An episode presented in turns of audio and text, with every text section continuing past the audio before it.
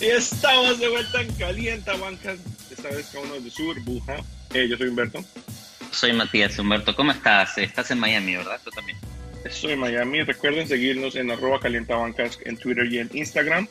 Eh, y nos pueden escuchar en todas las plataformas que quieran. Si están en YouTube, eh, también nos pueden escuchar en Spotify y en iTunes y en todas las plataformas. Y si están en una de esas plataformas, pues también nos pueden ver en YouTube. ¿no? Nos pueden ver, nos pueden escuchar, pueden hacer lo que quieran.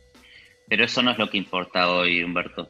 No importa, no importa calienta bancas. Importa la NBA, importan los playoffs de la NBA. Yo acá tengo un partido, vos lo tenés ahí también. Han empezado los playoffs de la NBA eh, y vamos a hablar rapidito de lo que pensamos de cada serie, de los secretos de cada serie y por qué en el este solo hay una serie que importa. Eh, empieza el básquetbol en exceso, ¿no? Que creo que es lo que nos emociona. A partir de ahora vamos a tener como que cuatro partidos al día por el próximo mes.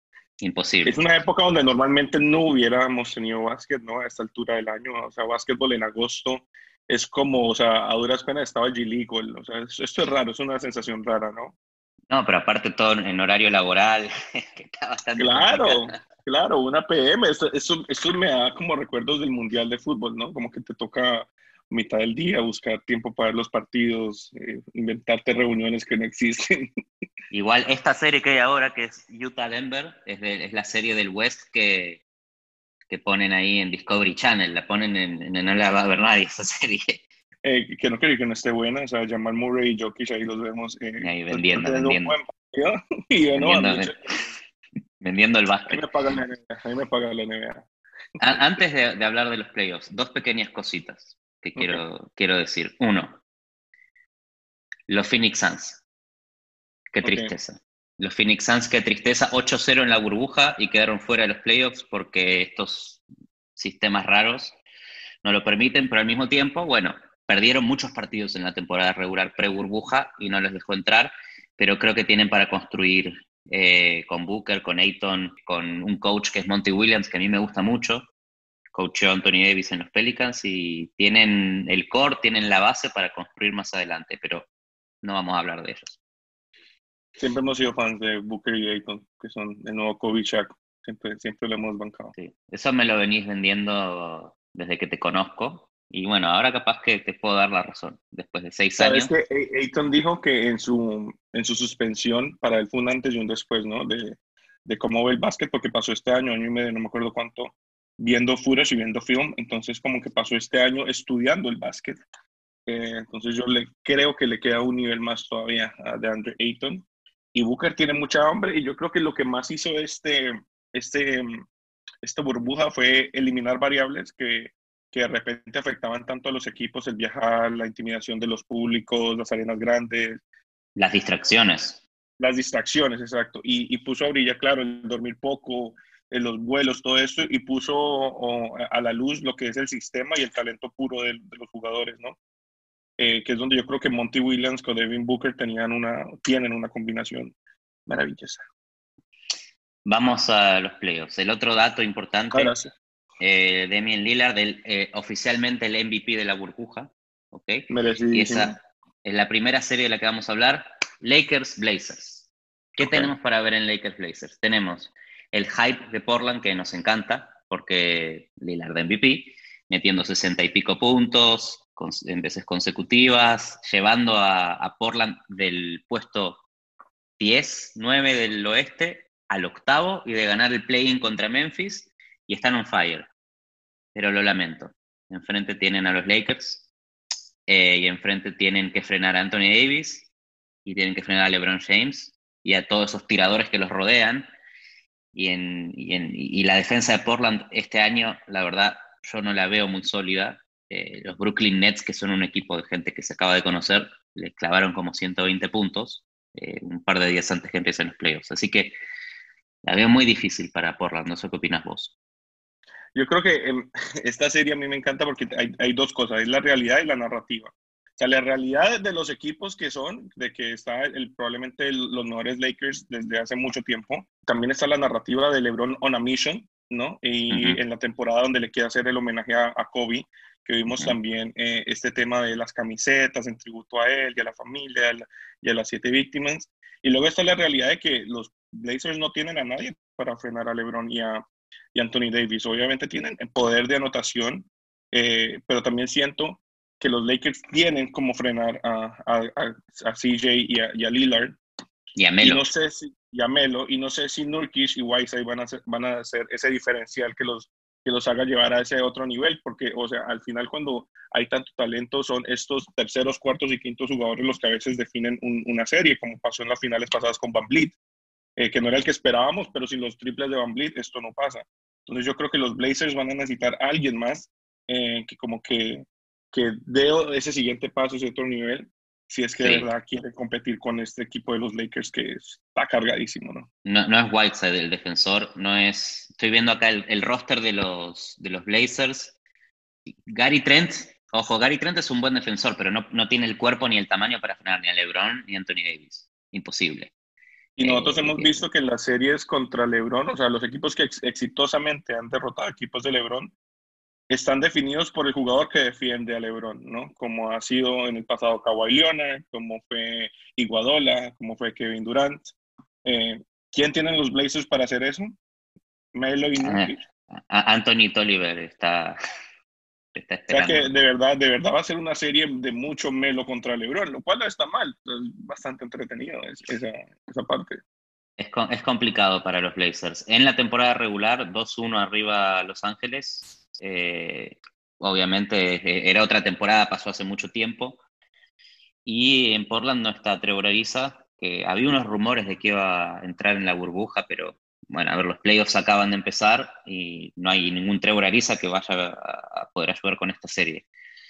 Eh, mi predicción es un, hay un 4-1 con un muy buen partido de o CJ McCollum o Lillard que te roban algo, pero en general los Lakers te liquidan. Eh, es verdad que no están jugando al nivel que queremos, pero sabemos que playoff LeBron es playoff LeBron.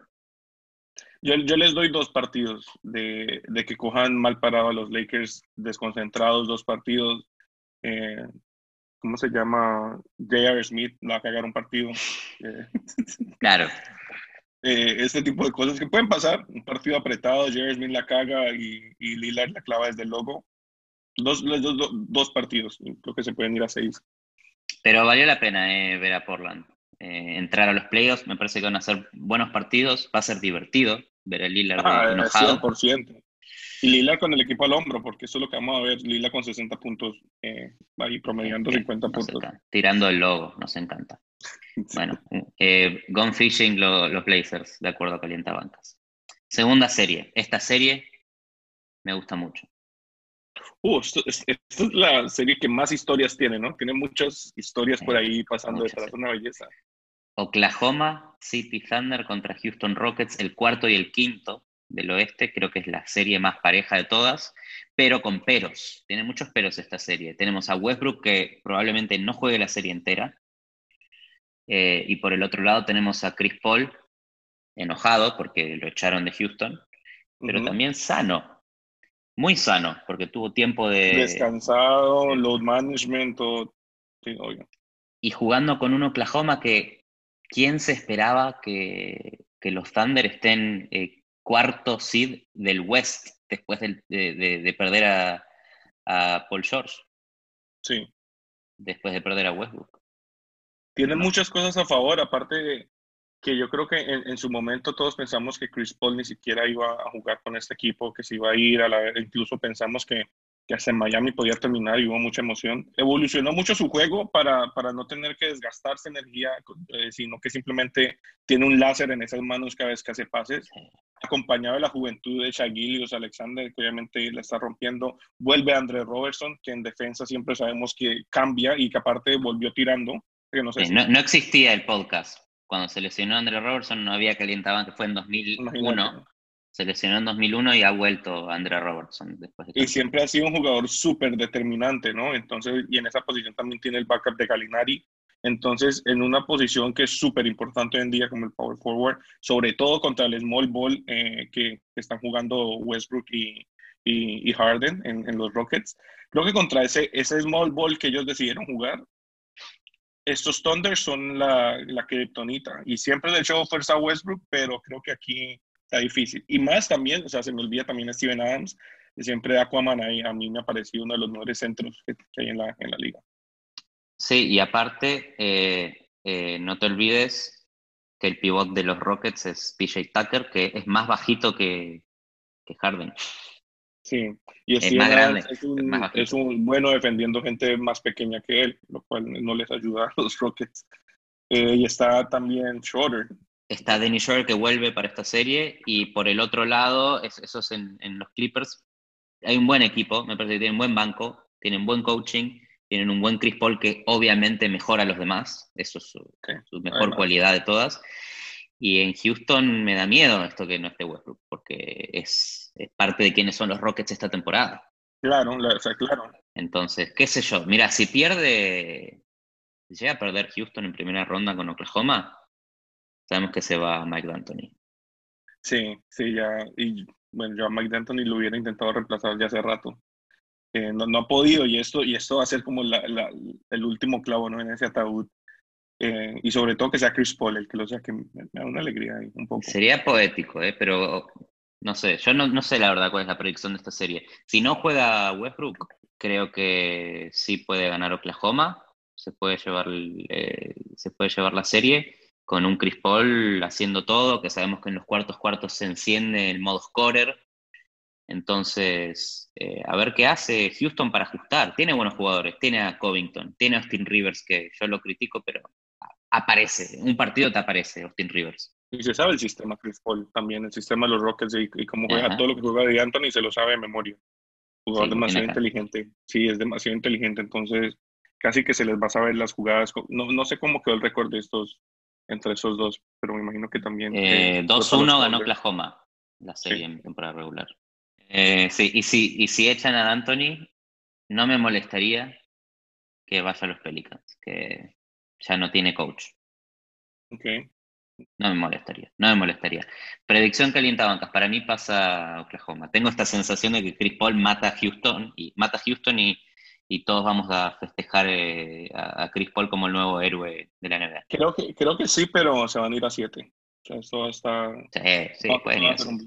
Tranquilamente pueden ir a siete. Si hay una serie del, oeste que va a ir a siete, sin dudas es esta. Las demás, qué sé yo. Está, eh, hay equipos fuertes en el oeste, pero los matchups creo que son muy disparejos. Por ejemplo, pasando a la próxima serie del oeste. ¿Qué es la que estamos viendo?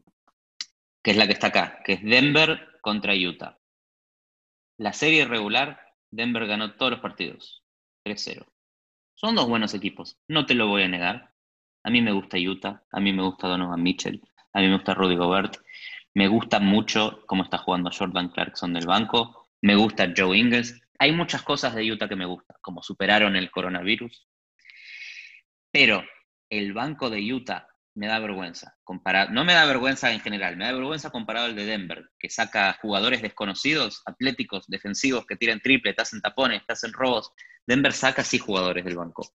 Y a la hora de jugar unos playoffs, que cada posesión cuenta, y cuando toca, le toca salir a Mitchell, le toca salir a Gobert, le toca salir a Jokic, le toca salir a, este, a Jamal Murray, tenés a Michael Porter Jr., que está jugando un montón de minutos claves en Denver.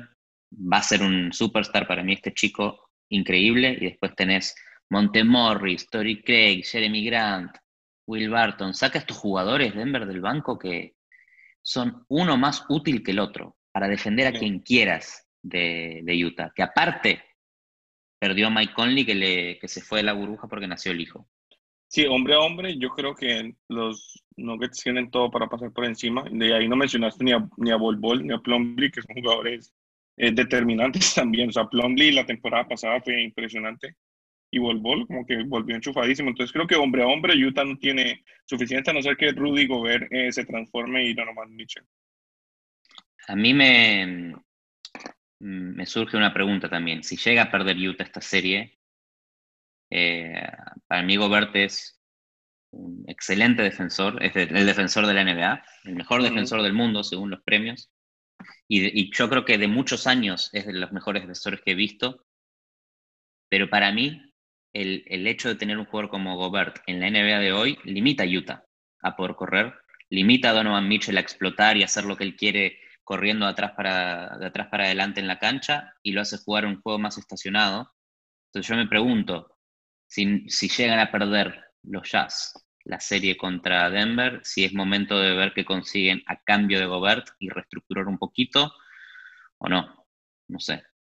Es interesante porque les pasa un poco lo mismo que les pasa a los Sixers con, con Simmons y, y Embiid, ¿no?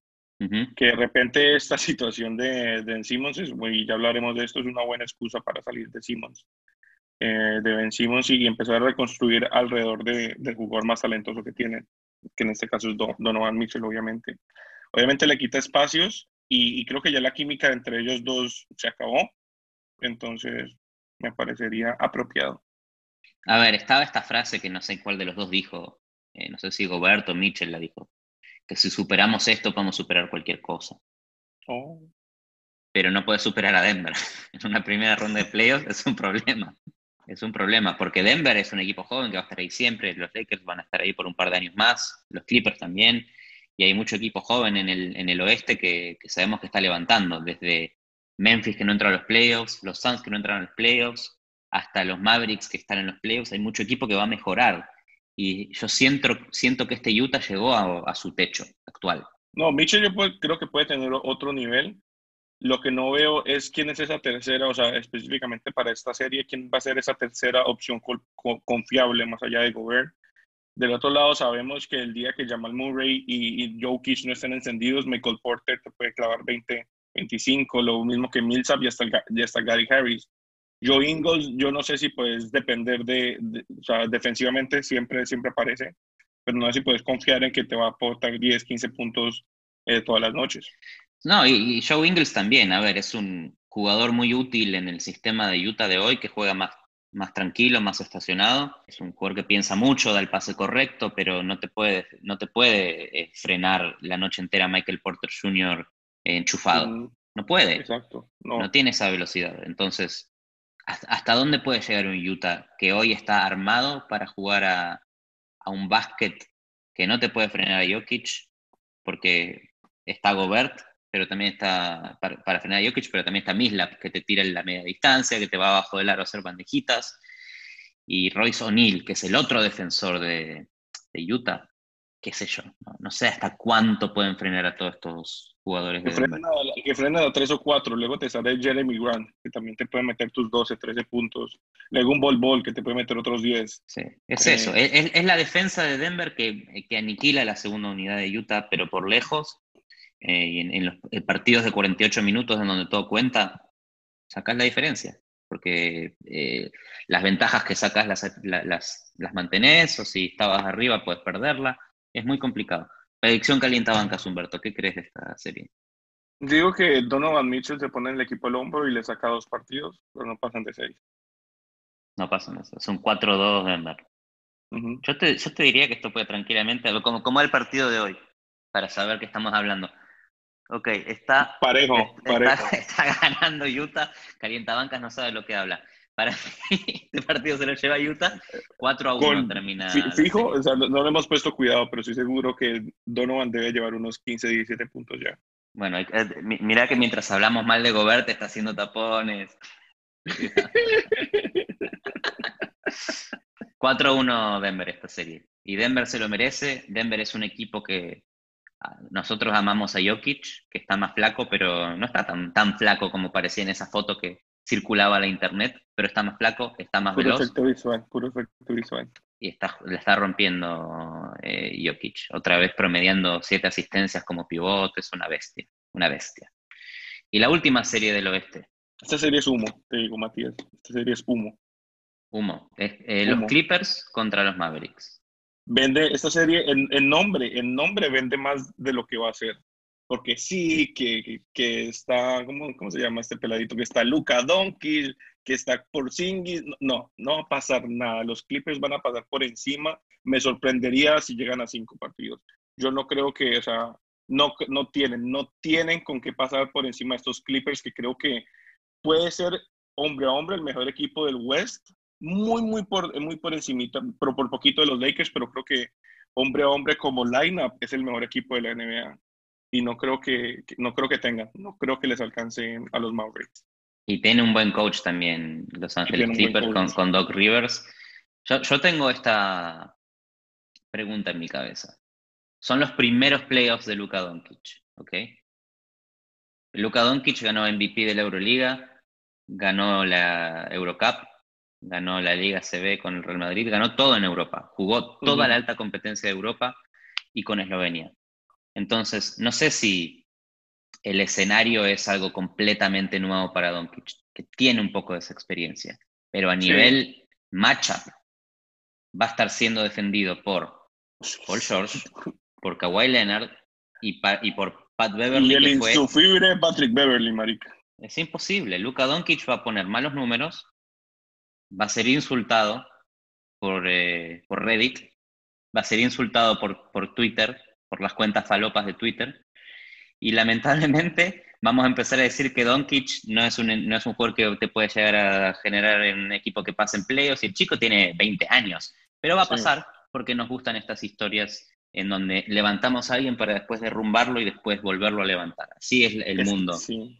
Es terrible. Es que no, va, a ser durísimo porque yo ya me imagino a los Clippers, men, o sea, en esas dobles coberturas y rotaciones, donde, o sea, si salís de la cobertura con Kawhi y Paul George, te encontrás a Marcus Morris, te encontrás a Montres Harrell, te encontrás a Patrick Beverly. O sea, por todo lado le van a bloquear los caminos. Por Singis, o sea, eso le puede abrir campo para que por Singis también juegue. Pero creo que la pintura va a estar súper poblada con estos Clippers que saben rotar bien, que son juiciosos, que son energéticos, que saltan, que son físicos.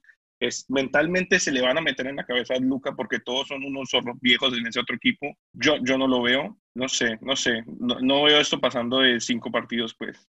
No, yo tampoco. Creo que está bien para los Mavericks. Es, es un equipo en formación. ¿eh? Ojo que es el primer año que, que es por Singis y Doncic juntos jugando sanos.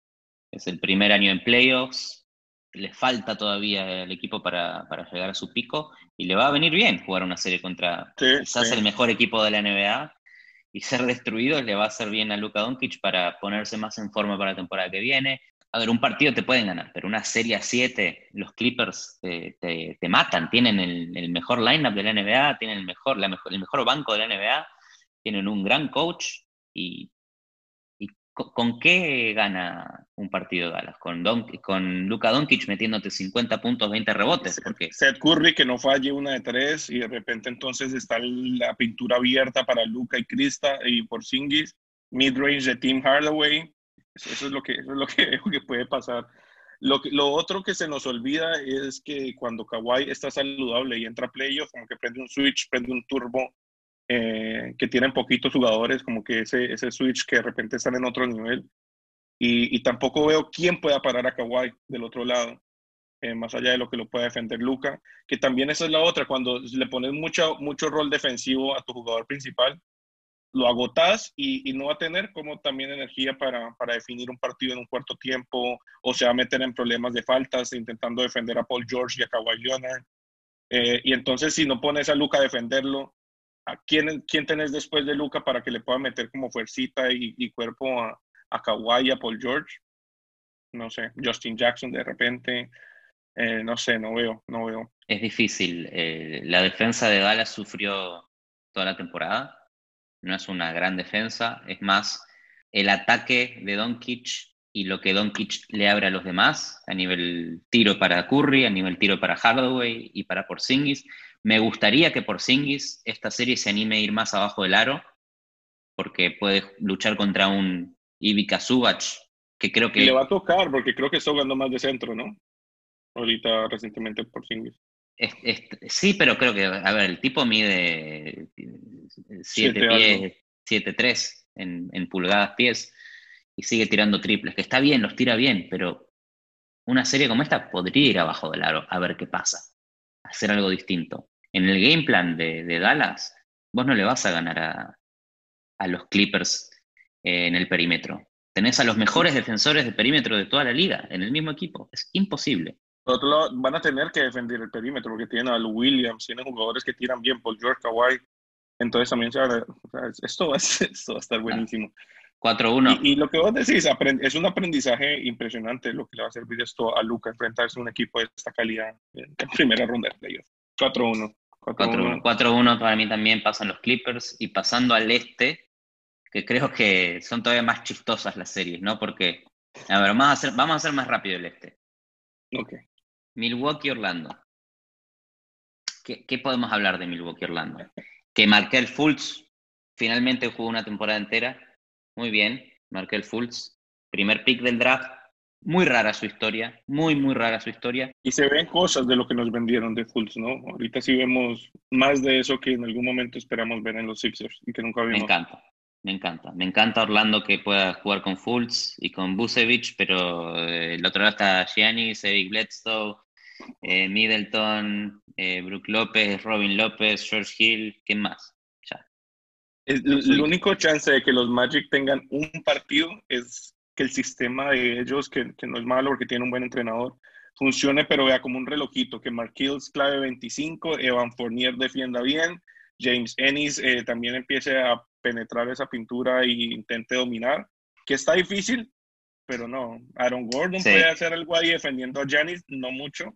No, muy difícil. Hicimos un capítulo una vez, solamente hablando de los Orlando Magic, porque así es calienta banca. El, eh, de la manera que Orlando usa Busevich, es muy inteligente, es muy útil, porque va un poquito al básquet viejo, va un poquito al mid-range y va un poquito al engañarte que va al mid-range para después ir abajo del aro, que es muy inteligente para un jugador como Busevich. Pero Milwaukee Bucks, Milwaukee Bucks 4-0, lo siento. Cool por Mobamba, ojalá tenga más chance, siempre he sido fan de Mobamba, pero, pero verlo luciéndose ahí con Brook López pero no va a pasar nada. Eso sí, creo que no, no, no alcanzan ni, ni el partido, ni el de la, ni el de la honra. Y Janis va a descansar. Y Janis va a descansar. Que eso fue parte de la ventaja que tuvieron también la temporada pasada. O sea, acababan esas series en tres, cuatro partidos y Janis a descansar. Sí, 20 minutos, juega el primer half, segundo half al banco. sí, exacto. Todos descansaditos, ¿no? ¿Vuelve Wesley Matthews? Eh, Wesley Matthews está en duda en duda, no se sabe, pero no, no, sé, no, no, es muy necesario, la verdad, Humberto, para esta serie. Creo que las herramientas de Milwaukee sobran. Hasta Kyle Korver tenés en Milwaukee clavándote triples y quién, quién, quién cubre a Giannis, a Kyle Korver, a Brook López, a Eric Bledsoe. Y perdieron a Malcolm Brogdon los Bucks, pero mucho no les ha dolido, la verdad.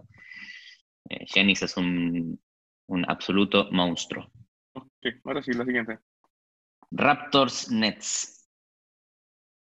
A mí esta serie me gusta porque yo creo que los Nets son un equipo muy, muy, muy bien coached, muy bien entrenado y los jugadores no tienen nada que perder y mucho que ganar porque todos estos jugadores lo único que les interesa es conseguir un contrato para la siguiente temporada. Todos estos jugadores de los Nets. Lo único que están pensando es en mostrarse y acercar, o sea, lo vimos en lo que hicieron contra Portland, que no tenían nada que jugar y le hicieron un partido como si estuvieran jugando en las finales. No sé, no sé. Este es un partido muy de sistemas. Sí, los Raptors tienen un gran coach en. Eh, ¿Cómo se llama el, coach de los Raptors que me olvido? En Norse. Nick Nurse. gracias, Humberto, con tu Wikipedia. Nick Nurse, gran coach, coach of the year, seguro, este año, con los Raptors perdiendo a Kawhi Leonard. El sistema es el sistema para los Raptors. Eh, mantuvieron el mismo ataque, mantuvieron la misma ofensiva, la misma defensa. Hay pase, hay fluidez. No es Pascal Siakam, a ver qué haces. Y, mis respetos a Pascal Siakam cogiendo la, la, responsabilidad que dejó Kawhi y sin perder un, paso, ¿no? Ivan Blit, otro jugador que, que, que, de verdad elevó muchísimo su nivel esta temporada cuando le tocó tomar la responsabilidad. Toronto está armadísimo, es un equipazo, que va a llegar muy lejos y no me sorprendería que hasta le hagan más adelante en los playoffs sería los Milwaukee Bucks, porque tienen para frenar eh, a Giannis con Pascal Siakam, con Noje Anunobi, eh, y en el poste bajo tenés a Margasol, y tenés a Van Vliet y a Carl Lowry, es un equipazo, es un equipazo Toronto. Y pensar que tenían a Kawhi Leonard. Y en el otro lado es verdad, están los Nets que son un, un rejunte, no está Irving, no está Durant, obviamente, pero sí están las otras piececitas de los Nets que, nos gustan, que Jared Allen es un buen pivot y, mantuvo su, titularidad. Básicamente es el equipo que hizo ruido la temporada pasada, es, este equipo, son, son falta, Lavert, otro, otro lindo jugador, y, Crawford saliendo del retiro. Y, todos son medio pitbulls, ¿no? Como estos jugadores aguerridos que no descansan, Tyler Johnson, Joe Harris, Jared Allen, son estos jugadores que van a subir la intensidad 100% en esta serie. Yo no creo que tengan chance contra los Raptors, pero va a ser divertidísimo. ¿Cuál es tu predicción de esto? Parecido a los Maps, yo creo que 5. A 5 los Raptors. No les da, no les da el equipo para, para, para sacarles más de un partido, pero hay un partido donde se meten todos parse en un in the zone y sacan uno. No 4-0, 5-0 termina esta serie, Humberto. no hay chances, lo siento. Lo, siento, lo, siento, Yo creo que es el cariño, es el cariño a Tyler Johnson que le tengo todavía, que lo quiero ver triunfar. Sí, ojo, eh, porque estos Nets son los que le metieron 120 y pico puntos a, a los Blazers. Pero la defensa de Toronto es la defensa de Toronto. Y, claro, obviamente. es la misma cosa. Siguiente serie. Eh, esta serie no voy a hablar nada, ¿ok? Vos sos fan del Hit, me vas a hablar de Pacers Hit, yo te voy a escuchar. Otra vez sistemas, ¿no? Y esta es una rivalidad vieja para el Hit, intenso, súper intenso cada vez que nos encontramos en la, en la temporada eh, regular, pero porque ahí hay estas vainas de competitividad de rival de patio casi, que no quieres humillarte, y como esta vaina por, por quién tiene el control de la división, que siempre hace que los dos equipos como que suban su, su, nivel cada vez, que, cada vez que se enfrentan.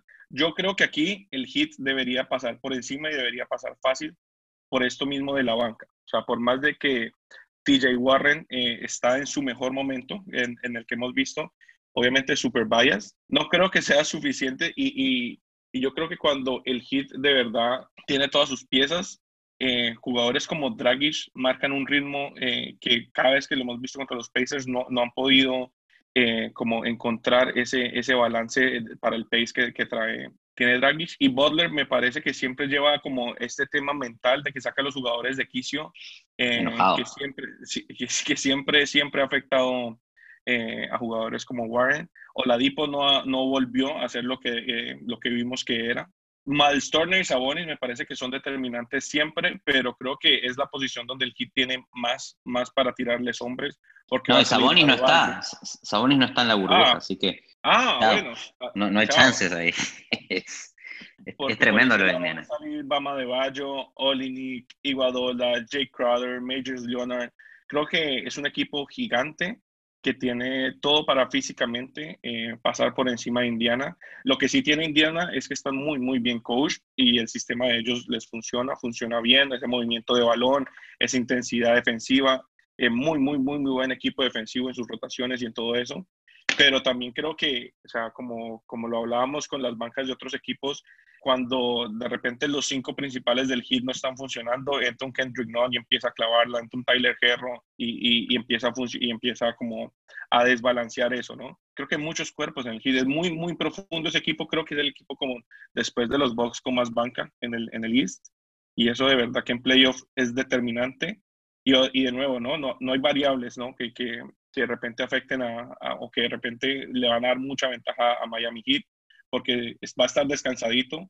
Entonces, toda esta intensidad que siempre y todo este desgaste físico que siempre sufre Miami en la burbuja, creo que va a ser menos determinante. Y, obviamente no tienen que viajar, no tienen que lidiar con las arenas, que al final Jimmy Butler siempre se alimentaba de esto, entonces capaz eso no, no afecte tanto. Pero creo que en general tienen todo como para no sufrir en esta serie. Hubo un partido de estos, viste que jugaron como dos partidos antes de, los playoffs, Indiana y Miami, les tocó. Un partido que en el halftime estaban empatando y si vos mirabas el, el box score, Miami estaba tirando 30% de campo. Igual estaba empatado el partido. Y en la segunda mitad, y Miami jugó normal y le, le, ganó por 20. Así que. Nosotros vimos en el análisis que hicimos una vez de los Pacers que ellos casi no tiran de tres, ¿no? Deberían, deberían tirar más, deberían tirar más, mucho más con un jugador como Brogdon ahora de base, que no lo tenían el año pasado, pero no tiran lo suficiente. Eh, ni Sabonis tampoco, que debería tirar más triple, y de pivot tienen a Miles Turner, que, bueno. Es un equipo que se preocupa mucho, mucho, mucho por el shot selection, como que si no están abiertos de tres no lo tiran. El Heat es un equipo de volumen, o sea, muchas posiciones, muchas posiciones y tirar y tirar, tirar. eh, yo creo que es a la final lo que compensa. Un, juego rápido, que es el que intenta jugar Miami, que al final puede estabilizar un equipo que, que busca mucho el tiro, ¿no? que, que necesita como el extra pase y el extra pase eh, para encontrar el tiro, mientras Miami intenta desarrollar o encontrar una cesta en tres, cuatro eh, movimientos de balón, ¿no? Yo creo que eso también al nivel de pace, cuando vos ves 100 posesiones, eso siempre va a tirar la balanza un poco al hit. Predicción. Seis, seis partidos, porque sí va a ser muy intenso físicamente. Pero esos dos que gana, que gana Indiana. Te van a poner nervioso eso son, por descuidos del Heat, como eh, pusieron a, descansar los jugadores antes de tiempo, no jugó, no jugó Butler, una vaina así, y bueno, ahí se descuidaron. Y ojo, después, si pasa Miami, después le toca Milwaukee. Así que bueno, disfruten, disfruten de esta ronda. Y hay, hay, una ronda más, Humberto, que es la última ronda que eh, eh, es Celtics contra Sixers. Me hubiera encantado esta serie eh, si Filadelfia contaba con Ben Simmons, que se fue de la burbuja con lesión en la pierna, de estas lesiones raras. Y la verdad que tenemos un Filadelfia, tiene al Horford que conoce el sistema de Boston, porque ahí estuvo el año pasado, pero que depende mucho, no es que necesite, pero a nivel juego vos ves los partidos de Filadelfia y depende mucho de Embiid en las dos, en defensa y en ataque. La rompe Embiid abajo del aro, la rompe, sin dudas pero me encantaría que Filadelfia pueda compartir un poquito más la pelota. Tenés a Tobias Harris eh, en Filadelfia, que es un tirador tremendo, lo, vimos en mil equipos ya. Eh, Josh Richardson, un ex hit que vos sabés que tiene una calidad de juego, de, puede llevar la pelota, armar jugadas solos. Intenso físicamente, no se agota. Eh, al Horford, que también es un jugador con un montón de experiencia para meter tiros cuando importa, pero no entiendo por qué Filadelfia juega tan exclusivamente al, al Embiid Ball. Eh, les va a perjudicar muchísimo eh, a, nivel ataque, porque Boston es un equipo muy bien armado en defensa. Y, ni hablar, yo te pregunto, ¿quién puede frenar a estos cuatro jugadores de Boston en Filadelfia? ¿Quién frena a Kemba Walker, a Jalen Brown, a Tatum y a Howard? Los cuatro sanos jugando bien juntos. Sí. Yo lo que noto aquí es que son como polos opuestos de equipos, ¿no? uno, los Sixers son un equipo muy, muy tradicional, de, de, de, un juego muy tradicional, donde, donde vos decís la ofensiva pasa mucho por, por Embiid, su mejor jugador, obviamente. Mientras del otro lado tenemos unos Celtics completamente modernos, eh, ¿cómo se llama? Positionless basketball, donde el que esté más abierto va a tener la oportunidad de anotar. Y algo muy interesante que no recuerdo qué analista hablaba, pero que me pareció muy, muy, muy, muy acertado, es que los dos jugadores principales de los Celtics, siendo Jalen Brown y Tatum, heredaron un equipo que era centrado en estrellas, ¿no?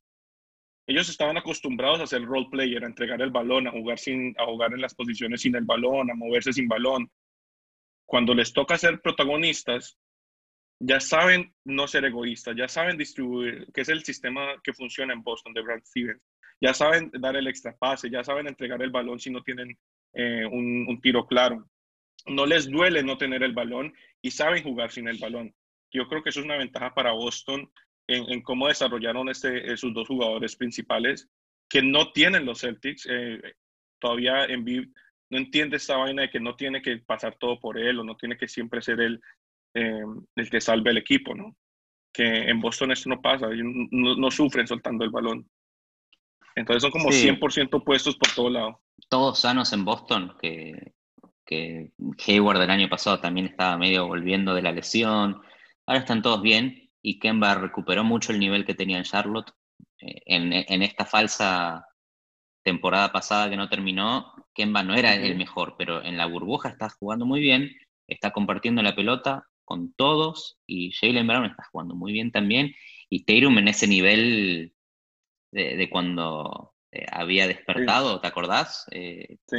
Cuando Irving no estaba. Ya está mejor, menos, o sea, está en un nivel impresionante Taylor. Entonces yo creo que solo por sistema, solo por, por el tipo de juego que tiene Boston, ni por nombres, ¿eh? porque creo que Boston cuando, cuando saca del banco a Marcus Smart y a Grant Williams hacen lo mismo. Filadelfia no puede hacer lo mismo. Filadelfia juega muy dependiente de Embiid, y está ahí en, en Brett Brown, que es el coach de Filadelfia, a ver si se anima a cambiar un poquito el, el, foco de ofensiva. Y después en defensiva no sé cuánto hay para hacer, la verdad. Porque sin Ben Simmons, que es un ancla defensiva importantísima, ahora lesionado, no, sé cómo frenas a estos cuatro, la verdad. Y es que lo, va a tener que hacer, porque obviamente la defensa se va a sentar en Embiid y tener jugadores que pueden tirar bien, como Tobias Harris y el Hartford y Josh Richardson, que deberían abrir la cancha. Entonces, cuando se colapse esa defensa en Embiid, todos esos jugadores deberían estar ahí súper listos para, obviamente, tomar las riendas. ¿Tu, predicción? aquí? Sí, esta es difícil, esta es difícil. Yo no creo que los Sixers tengan para salir de esta, eh, pero pero en VIP siempre te puede sorprender, men, y, y, te clava 40 por noches y, con que Richardson y Tobias Harris respondan ahí en el perímetro, puede, o sea, puede, puede pasar, puede pasar. Es mucho, mucho menos parejo sin, sin Simmons, pero yo creo que eso puede ir a 7. Pues, ok. Para mí no va a ir a 7, pero no sería el, el, la gran sorpresa si van a 7. Si Embiid juega MVP en ofensiva y en defensiva, Sí, sabemos que Envid tiene estos momentos, viste, que se pone en modo super Envid, cuando está inspirado, él te puede ganar el partido. ¿Sabes qué puede joder Envid? Envid sí se alimentaba mucho de la audiencia, del odio, de la rabia, de, callar a la gente. Esto no va a estar. Bueno, pero tiene a los, a los virtual fans. Todos desincronizados. Para mí, para mí no llega a 7. ¿eh? Para mí pasa Boston más cómodo en en 5 o en 6 como mucho. Yo estoy muy inclinado a los 6, pero creo que Envid nos va a sorprender. Envid puede aparecer y Envid, cuando Envid aparece es de lo mejor que hay en la NBA. es de lo mejor, y, es de lo mejor que hay en la NBA en el poste bajo, que es de estas cosas que casi no existen. Jugadores dominantes abajo del aro. o te la clava de dos o deja abierto a alguien de tres. O sea, puede, puede, ser determinante si está enchufado. Y si todo el mundo está anotando y metiendo sus, sus triples. Bueno, y la última predicción antes de, irnos y decirnos que nos sigan en arroba calientabanca con dos S, en Twitter, en Instagram, en, YouTube, en, podcast, en donde quieran, nos pueden ver, escuchar. ¿Cuál es tu predicción del matchup de las finales? Porque vamos, vamos a hacer cortito. ¿Quién llega a las finales? ¿Quién llega a las finales? Esto te va a sorprender, pero como hemos eliminado las variables eliminado todas estas vainas, distracciones, eliminado todas estas cosas que pueden determinar muchas, muchas variables, valga la redundancia. Yo creo que la final va a ser OKC, Miami Heat. Ok. Si llega a ser la final OKC, Miami Heat, te regalaré un sándwich de milanesa. Ok. okay. Sigue abierto el sitio este de la milanesa. Sigue abierto el lugar de la milanesa. le, pedí hace poco, hay que mantener vivos los negocios locales. Este programa es patrocinado por el sitio de los milanesas. Giorgio, Giorgio. el lugar de la milanesa. El mejor sándwich de milanesa del mundo. Visita Giorgio's en güey. Le vamos a avisar. Eh, para mí, yo no voy a ser muy arriesgado porque, porque no, no voy a ser muy arriesgado pero para mí termina siendo eh, Dallas Orlando la final de la NBA. Clippers Bucks, Humberto, que, dejemos de joder. Clippers Bucks, esta es la final. Clippers Bucks, okay. o, Toronto. Para mí no son los Lakers, para mí son los Clippers y es Toronto o Milwaukee. Y no es Boston. Tradicionalista, tradicionalista. Sí, te estoy diciendo que no es Boston, que hablé muy bien de Boston recién, ojo. Y sí. tu, tu máximo techo para los Lakers, ¿qué sería? No, sí, pueden llegar a la final. ¿Pueden salir campeones o no? sí, claro que pueden salir campeones, claro que sí, tienen un equipazo los, los Lakers. Pero yo creo que tienen ese, tienen ese nivel un poquito más bajo que, que, antes de que termine la suspensión de la temporada, que para mí, qué sé yo, en estos playoffs puede afectarles y pueden perder tranquilamente con los Clippers. Creo que los Clippers tienen más, tienen más equipo para defender a los Lakers de lo que los Lakers tienen a los Clippers. Y creo que como siempre en playoffs esa es la diferencia. Para mí los Lakers eran un villano hasta que pasó lo de Kobe. Eh, hoy en día quiero ver a los Lakers campeón por Kobe. Ah, no sé qué se contra aquí. Obviamente ahí les vamos a dar una paliza. Bueno, con ese mensaje tan bello, Humberto, eh, cerramos este capítulo. Vamos como una hora hablando, hablando de estos playoffs que ya han empezado. ¡Ey, Denver arriba! Vamos, no estamos tan mal. Calientabancas predicción, ¿eh? Lo dijimos. Ahí vamos. Bueno, Humberto, te, dejo un saludo. Te veré pronto, algún día te veré para seguir grabando desde la burbuja. Eh, vamos a seguir trabajando. Exacto, back to work. Te cuida, bro. Chao.